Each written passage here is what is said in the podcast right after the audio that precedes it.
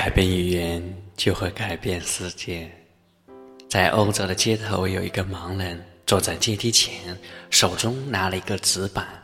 上面写了两行字：“我是盲人，请帮帮我。”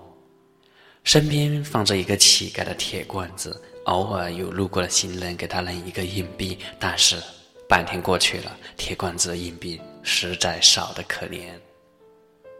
有位女士经过他的身边，她没有把钱给盲人，而是把他的纸板翻转过来，重新写下一行字：“这是一个美好的日子，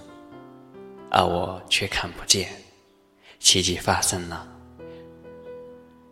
路过的行人纷纷把硬币投到他的铁罐子里面，不一会儿，那个罐子就装满了硬币。